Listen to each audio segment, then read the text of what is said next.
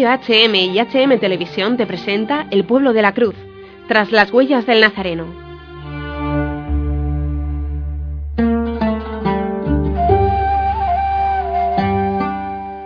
Soy el padre Christopher Hartley Sartorius, soy sacerdote diocesano de la Archidiócesis de, Toledo. Em, llevo 33, casi 34 años eh, como sacerdote y desde prácticamente el día de mi ordenación he estado haciendo labor misionera en diferentes partes del mundo. Fui ordenado sacerdote el 8 de noviembre de 1982 por el Papa San Juan Pablo II y mm, desde la ordenación, salvo un breve periodo en la Archidiócesis de Toledo, he estado siempre en países de misión fuera de, la, de los confines de la archidiócesis, como estamos muchos otros sacerdotes, gracias a Dios, diocesanos de, Toledo y de muchas otras diócesis de, de, España.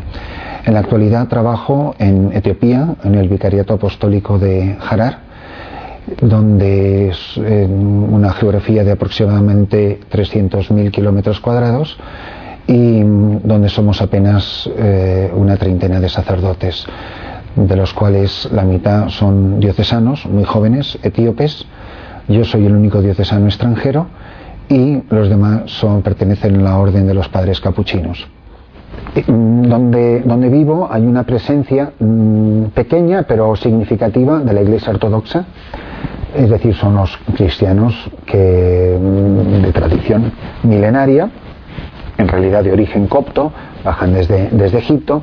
De hecho, Etiopía ha dependido del patriarca copto de, Alejandría desde tiempo inmemorial, casi, casi desde tiempos apostólicos hasta el, hasta el siglo pasado.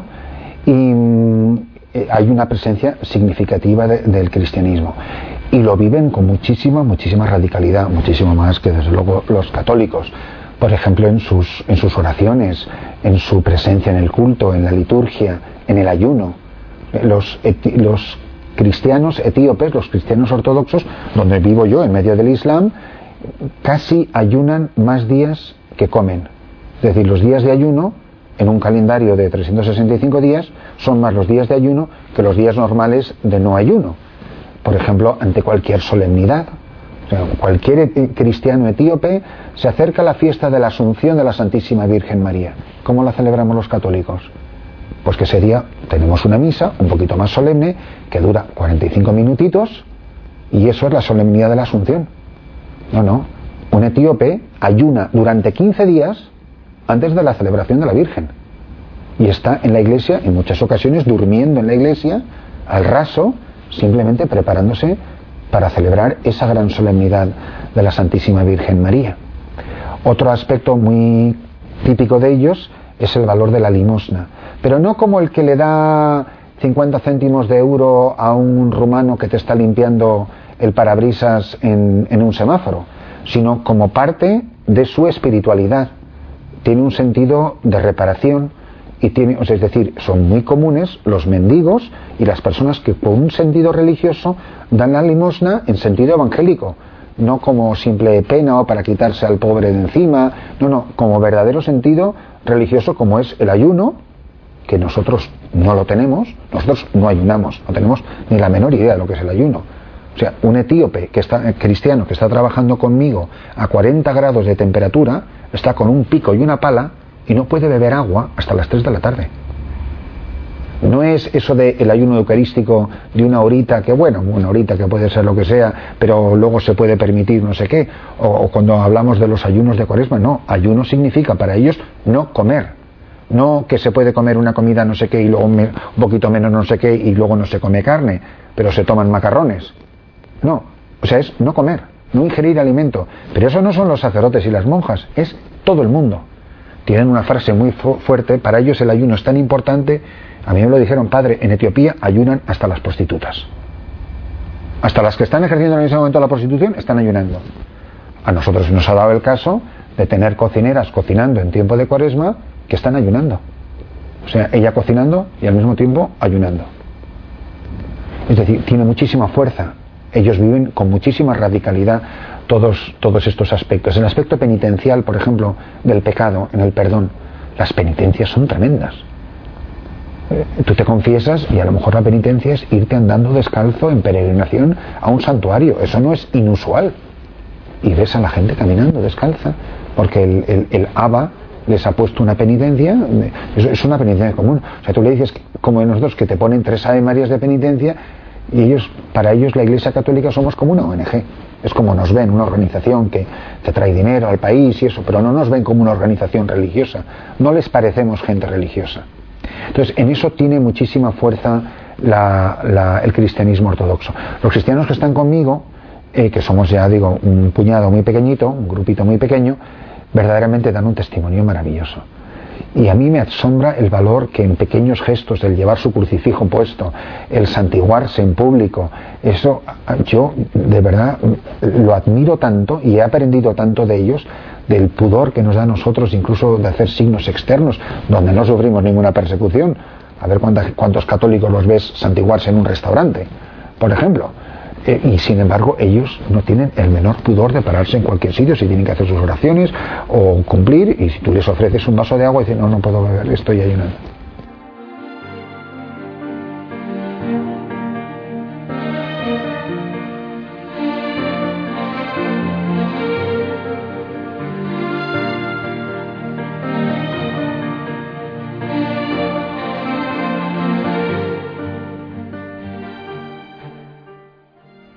Monasterios que tienen 80, 100, 200 monjes, tienen las montañas llenas de anacoretas, que a lo mejor son anacoretas que nadie les ha visto en dos años, que viven pues porque les dejan un pedazo de pan y un cántaro de agua.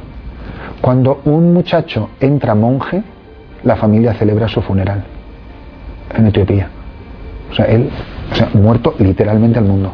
O sea, entró para, para morir para morir. Y los monasterios están a rebosar en Etiopía. Lo viven con muchísima, digamos, militancia. Es decir, con, un radicalismo que verdaderamente asombra al, cristiano de Occidente que viene, que a lo mejor vive un cristianismo muy light, de ir a su misa los domingos y, poquito más. Eh, y esto es una fe aprendida, memorizada, como la leche materna. Es, lo viven con, muchísima autenticidad. gracias a Dios tengo una relación buenísima con ellos y por supuesto trato de ayudarles todo lo que puedo y he recibido muchísima ayuda de, parte de ellos. Es decir, yo tengo la suerte de vivir en un país donde seas musulmán o seas cristiano, la religión es lo más importante de la gente. Mientras que cuando yo vengo a España, yo no tengo la sensación de que cuando estoy con gente que es católica, no me da la impresión de que el cristianismo es lo más importante de sus vidas diarias no que no practiquen o no que no hagan unas oraciones, pero no tengo la sensación de que Jesucristo, de que la Iglesia, que el Evangelio, que las tradiciones cristianas sean lo más importante de sus vidas en el colegio, en los lugares de trabajo. En cambio, yo vivo en un sitio donde la gente, por ejemplo, las mujeres visten una modestia extraordinaria, donde la vida tiene un valor enorme, donde tener hijos se considera una bendición, pues caramba, son los valores que estamos tratando de, difundir nosotros. Allí es muy común vivir todos estos valores. Entonces, eh, creo que es muy admirable el testimonio de los cristianos en Etiopía.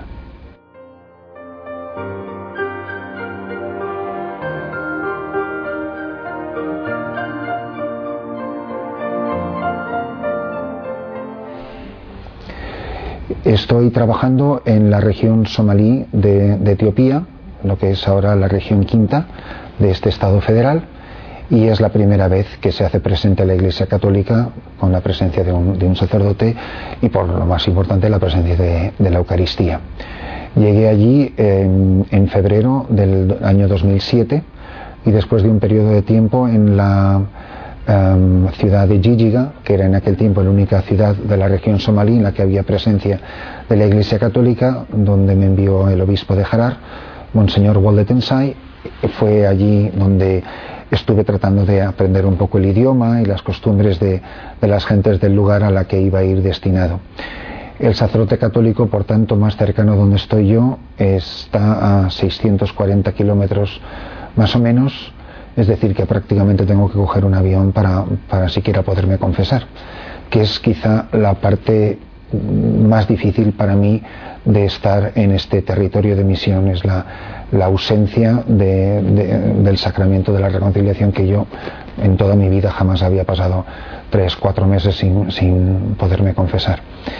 Y los primeros casi siete años estuve completamente solo y ahora en la actualidad cuento con una religiosa que ya lleva muchos años de misión y con dos eh, muchachas españolas que se han unido a ellas con verdadero deseo de discernir una posible vocación religiosa, habiendo dejado sus trabajos y habiendo sacado sus permisos de residencia y de trabajo ya en Etiopía, es decir, para una permanencia eh, por lo menos indefinida, si no es para siempre, según el, proceso de, su discernimiento.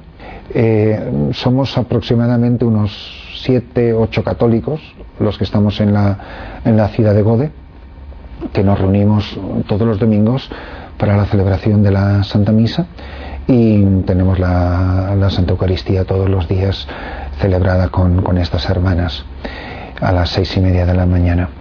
Em, la vida nuestra es muy sencilla y discurre sobre todo alrededor de dos momentos muy largos e intensos de, adoración a la Eucaristía. Nos levantamos, eh, la hermana y yo, más o menos a las cuatro y media de la mañana, se expone el Santísimo, y estamos en la adoración hasta que comienza la Santa Misa a las seis y media y luego pues ya es el desayuno y comienza la labor que, a continuación describiré. Y luego por la tarde hay otra hora, hora y media, más o menos a las siete de la noche, en el que también se vuelve a exponer el Santísimo y después de un tiempo prolongado de, adoración en silencio, pues se concluye con la oración de vísperas. Luego hay otros momentos, lógicamente, de oración durante el día, etcétera. El trabajo fundamental que desarrollamos es, aparte de simplemente estar, que ya es bastante milagro, el haber sido acogidos en un lugar donde nunca había habido presencia de la Iglesia Católica, es con las mujeres que están infectadas de VIH, de, SIDA. Em, nos dimos cuenta que, en realidad la ciudad en la, en la que vivo es como un inmenso burdel eh, por, en gran parte debido a la presencia de tantos militares. Todas estas mujeres que vienen acompañando a los, a los soldados porque es una ciudad completamente militarizada y nosotros eh, nos dimos cuenta que, que, había casi una epidemia de mujeres y tristemente en su mayoría cristianas. De hecho, los musulmanes allí llaman el SIDA una, una enfermedad de los cristianos aunque luego no sea exactamente tan así como parece. Pero la presencia de los militares atrae a muchas mujeres jóvenes, solteras, muy pobres, que vienen buscando con falsas promesas un, futuro mejor y terminan como, como desguace humano de, un abuso terrible por parte de, estas personas. Por supuesto, no todos los clientes son, militares. Em, y entonces eh, nos acercamos al hospital, que es un hospital público del, gobierno, pero que, cuyo personal en su inmensa mayoría son musulmanes, son, son somalíes, y eh, nos pidieron esta colaboración, la colaboración de tratar de que las mujeres que están infectadas se acercaran al hospital para poder recibir el, tratamiento médico. Nos dimos cuenta enseguida que estas eran la, escoria de la humanidad, la escoria de la sociedad y que eran verdaderamente un, desguace, un, desecho, una chatarra humana, literalmente, ¿no? Que cuando ya estaban tan infectadas de esta enfermedad, pues lógicamente no tenían clientes y se estaban muriendo de hambre, muchas, en muchos casos con niños pequeños que lamentablemente en no pocas ocasiones también están infectadas de, del mismo virus que, sus madres y abandonadas de todos y de todo. Uno de los problemas por los cuales estas mujeres no querían ir al hospital es porque ir al hospital significa que todo el mundo sepa que estás enferma y en el momento en que en una ciudad relativamente pequeña se sabe que estás enferma, has perdido tu clientela, tan, tan crudo y tan triste como esto eh, pueda parecer. Y sobre todo a las hermanas se les ocurrió el, el empezar un pequeño programa que hemos llamado Tamara en recuerdo de aquella prostituta Tamar del libro del Génesis que, fue una mujer engañada y con una historia con la que identificamos de una manera muy providencial a, todas estas mujeres que son en el fondo también prostitutas engañadas, mujeres engañadas, y hemos empezado este proyecto para, para ayudarlas a ellas a salir de la prostitución, a recibir el servicio médico, pero sobre todo a recibir un testimonio colosal de caridad por parte de la Iglesia que las deja perplejas, que no pueden comprender porque estas personas nos ayudan a cambio de nada. Eh, tenemos algunos profesores que les enseñan manualidades, las mismas hermanas se las ayudan con esto y con estas manualidades que ahora nosotros vendemos en Europa, ellas tienen un sueldo fijo y pueden pagar su renta y, pueden valerse por sí mismas, les hemos abierto una cuenta de banco, etcétera, para que ellos puedan tener sus pequeñitos ahorros pues con lo que supone de, dignidad para ellas el mantenerse por sí mismas sin depender de la caridad o de la beneficencia, mejor dicho, de, otras personas, pero sobre todo el sentirse queridas y protegidas por una familia que es la familia de la Iglesia. Algunas de ellas son ortodoxas y, algunas son, son musulmanas. Nosotros, por supuesto, en eso no hacemos distinción ninguna, todo el mundo es bienvenido. Para nosotros todos son rostro de Jesucristo, rostro de Viernes Santo y son personas en las que contemplamos de verdad la pasión del Señor de la manera más, más espeluznante. Como decía la Madre Teresa de Calcuta, no hay dos Jesucristos. El que tiene hambre y el que es el pan es el mismo. Nos se hizo pan de, de vida para saciar las hambres de los hombres nuestros hermanos, pero tiene que haber portadores de este pan y literalmente personas que creen este pan, que son los sacerdotes, en la celebración de la Eucaristía, pero también dispensadores de este pan de vida que ha bajado del cielo. No podemos olvidar que el Señor le dijo a los apóstoles, dadles vosotros de comer, pero no dadles de comer con vuestro pan, sino con el pan que yo acabo de multiplicar. El milagro solamente lo puede hacer el Señor, pero ¿de qué sirven los milagros si no hay quien los distribuya? a los que los necesitan. Celebrar la liturgia en medio de estos lugares verdaderamente le da un sentido muy diferente y un sabor verdaderamente especial, que las lecturas de la palabra de Dios, que nosotros, el pan de la palabra que partimos cada mañana, se nos concede una facilidad para comprenderlo que yo nunca había tenido viviendo en los países de Occidente Muchos niños y muchas personas nunca han visto pastores, ni han visto ovejas, ni saben lo que es una higuera, ni han visto lo que es un sicómoro. Todo, todo este lenguaje, Etiopía es un país muy cercano a, Tierra Santa. Por lo tanto, muchas de sus costumbres, por ejemplo, que al sacerdote le llamen Abba, que es la misma palabra literalmente que usaba Jesús para hablar del Padre, a mí me llaman, no me llaman Padre Christopher, me llaman Abba Christopher, A, B, P, A. las mismas palabras que pronunciaron los labios de nuestro Señor Jesucristo. Ver la vida de estas mujeres pues te hace comprender pues cómo debió de ser Nazaret. En la encarnación no estoy tratando de, de hacer eh, sentimentalismo pastoral, pero desde luego cuando uno ve esos poblados uno se pregunta que Nazaret no pudo ser muy diferente de este, de este poblado al que acabamos de llegar, con casitas de adobe, sin electricidad y la gente llevando cántaros de agua eh, y, los burritos. Desde luego es, es, un ambiente tan bíblico, es un ambiente tan real, donde es tan fácil entender el Evangelio que verdaderamente dentro del espantoso espectáculo que es el mundo de la miseria y del dolor y de la persecución, eh, por supuesto que, a nosotros se nos concede, digamos, un, decorado que ayuda tanto a vivir el Evangelio en la cotidianidad de la, de la vida de cada día. Eh, lógicamente somos una muy pequeñita minoría, eh, es una zona donde el noventa y tantos por ciento, por no decir casi el cien por cien, son, son de religión musulmana y con ellos tenemos que trabajar y con ellos tenemos que convivir. Eh, la tentación de, odiar la tiene el corazón del hombre en cada momento. Yo, una de mis oraciones más sencillas, a casi modo de ejaculatoria, es el día que yo odie a alguna de estas personas, yo le pido a alguien que me saque de allí. Yo comprenderé que mi misión ha terminado, que yo no estoy cualificado para estar en medio de esas personas, mientras ya no sea capaz de amarlas, de amarlas cuando son buenas conmigo y de amarlas cuando me persiguen, o cuando me calumnian, o cuando me insultan. Hay muchas personas que leen los evangelios, pero que si se preguntaran aquí o en cualquier otro lugar donde, de, tradición cristiana, honestamente nunca te han insultado, por el cristianismo, nunca te han calumniado, etcétera, o, cosas muy, muy ligeritas. Allí es un privilegio saber que uno lo está viviendo de una manera muy grave, muy, muy dramática, muy, muy seria. Y que, por supuesto, que el riesgo real de que te maten por Jesucristo eh, está ahí. Por eso, cada vez que ha venido alguien a la, misión mía, yo, si son jóvenes, les pido que tengan la honestidad de informar a sus padres que ha dicho el padre Christopher que él no se hace responsable de la vida de nadie. Y que los que son adultos o ya más adultos que vienen a estar ahí, que sean conscientes de la situación en la que vivimos, que se extremarán todas las medidas de prudencia, pero que el riesgo no es teórico, es real. Nosotros muchas veces hemos oído esas palabras preciosas del Evangelio de que nadie tiene amor más grande que el que da la vida, pero en realidad cuánta gente se ha visto expuesta a tener que dar la vida físicamente. Y todo, todo el mundo es muy valiente hasta que le pasa algo.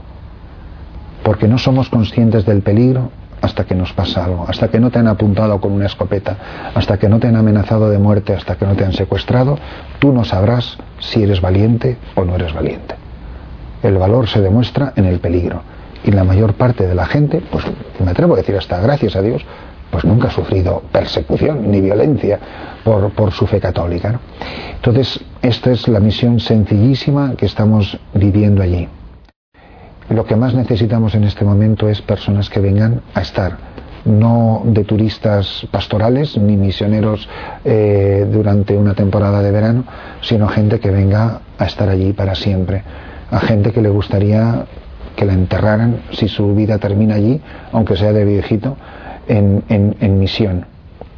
Decía un, obispo hace no mucho tiempo una frase que a mí se me ha quedado muy grabada a raíz de esto que acabo de decir, y es que África, en África hay muy poquitas tumbas de, de cooperantes, de personas que trabajan en ONGs, pero está sembrada de tumbas de misioneros. Y solamente cuando ha habido hombres y mujeres que han ido a, a dejarse la vida a lo mejor de sus días entre aquellas personas o personas en cualquier otra tierra de misión, ciertamente eso es lo que más necesitamos en estos momentos. ¿Qué es lo que más necesita el sitio donde estoy? Misioneros. Mucho más que dinero, mucho más que ayuda médica, mucho más que... Lo que más necesitamos son personas. No hacemos más porque no llegamos a más. No hacemos más porque somos muy pocos, no somos suficientes si yo tuviera tres personas más, ya habría llegado a la ciudad de al lado que, nos está esperando con los brazos abiertos.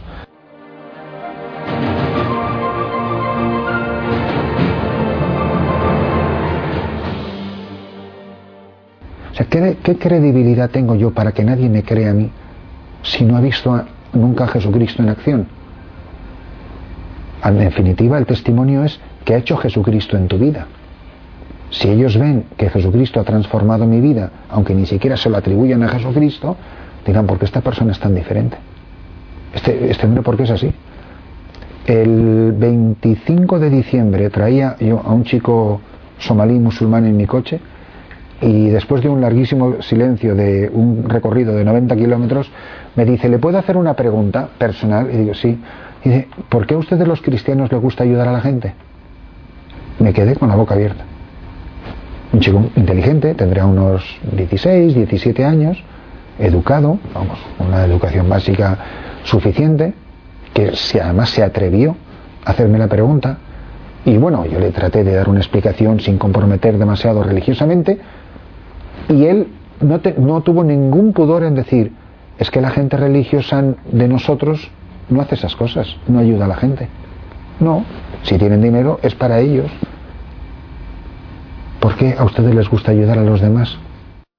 Al final, lo único que importa es el testimonio de santidad que, den los misioneros.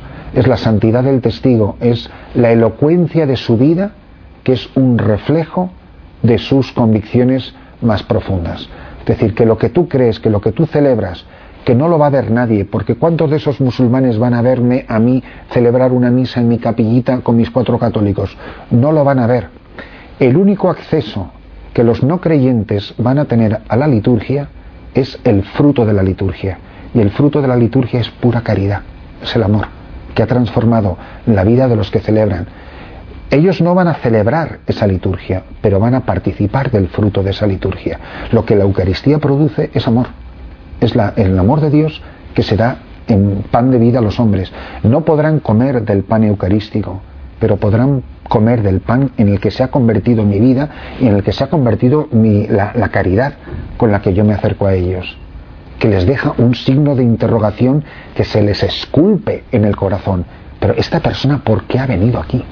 ¿Qué hace aquí? Y evidentemente que al principio probablemente creían que yo venía simplemente a hacer proselitismo, pero si ya te conocen después de nueve años, que la, decir, que la mitad de la población ha nacido después de llegar yo, por la cantidad de hijos que, tienen. Entonces, eh, eh, ciertamente, ya, eh, por eso el testimonio tiene que, no, se da en diez minutos, ni se da en seis meses, es el testimonio de una vida que ya, de una persona que ya todo el mundo le conocen. Como suelo decirle a la gente, si es que yo ya, ya nadie se vuelve a mirar cuando yo paso con el coche por, por el medio de la ciudad, porque ya soy parte del paisaje. Ya, soy una persona tremendamente conocida, a mí me conoce todo el mundo y saben a, lo que me dedico y allí no hay secretos porque allí todo se cuenta y todo se habla y todo se ve. Entonces, si el testimonio es muy elocuente, es conmovedor. la, bondad es algo que, deslumbra a todo el mundo. Yo me acuerdo de una vez que, que me enfadé mucho, estaba muy enfadado con unos somalíes y uno de los católicos etíopes sabía que me lo iba a comer vivo al trabajador que había hecho algo que le había dicho 24 veces que no lo hiciera, me dijo, no, se enfade, no se enfade. Aguántese, tiene usted toda la razón, pero no se enfade. No le hable mal, porque usted es el único cristiano que él conoce. Y lo que vea en usted ahora mismo, eso es lo que es para él el cristianismo. Yo tuve que hacer un ejercicio de aguantarme toda la ira y toda la indignación y toda la hartura que tenía de que qué es lo que hago yo aquí malgastando mi vida cuando estas personas patatín y patatán, como nos pasa a todos cuando de repente se nos funde un plomo, pero me vino tan bien ese consejo de un simple cristiano que me dijo, usted se, puede, se podrá permitir el lujo de reaccionar así en su país, pero si usted lo hace aquí, esto es lo que él va a decir que es el cristianismo. Porque tú me vas a preguntar, ¿tú trabajas con ese señor cristiano, con ese hombre cristiano? ¿Y, cómo son? uy, tiene un genio, o, tiene una malicia, o tiene una rabia, o tiene una ira, o te dice unas palabras.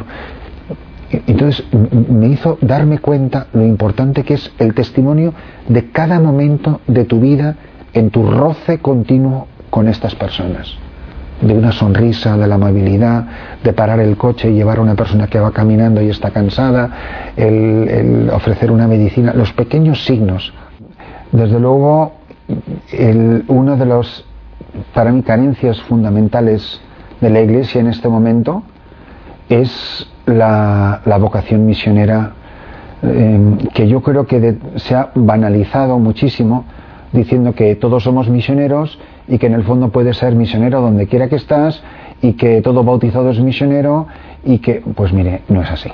O sea, está muy bien, pero yo creo que la Santa Madre Iglesia tiene una doctrina muy clara. El Papa Juan Pablo II en la encíclica Redentoris Missio define clarísimamente qué es misión y qué es pastoral y qué es y yo creo que falta muchísimas personas que hoy en día muchísimos padres de familia que planteen a sus hijos la vocación misionera. Yo creo que la vitalidad de una diócesis, la vitalidad de una congregación, la vitalidad de una parroquia, la vitalidad de la Iglesia Universal está en que haya hombres y mujeres que no tienen por qué todos ser sacerdotes y religiosas, en cualquier clase y condición, eso sí que sí, que desde luego en cualquier aspecto en que se viva la vocación bautismal, están llamados a ir a anunciar a Jesucristo a donde no se le conoce. O sea, no digo si luego se dará, si no se dará, si puede, si esta es la persona ideal, pero hay, ese ímpetu, hay ese impulso, hay ese anhelo en el corazón de los hombres, de hombres y mujeres, de llevar a Jesucristo a los últimos rincones de la tierra. Has escuchado tras las huellas del Nazareno. Agradecemos especialmente su colaboración a Ayuda a la Iglesia Necesitada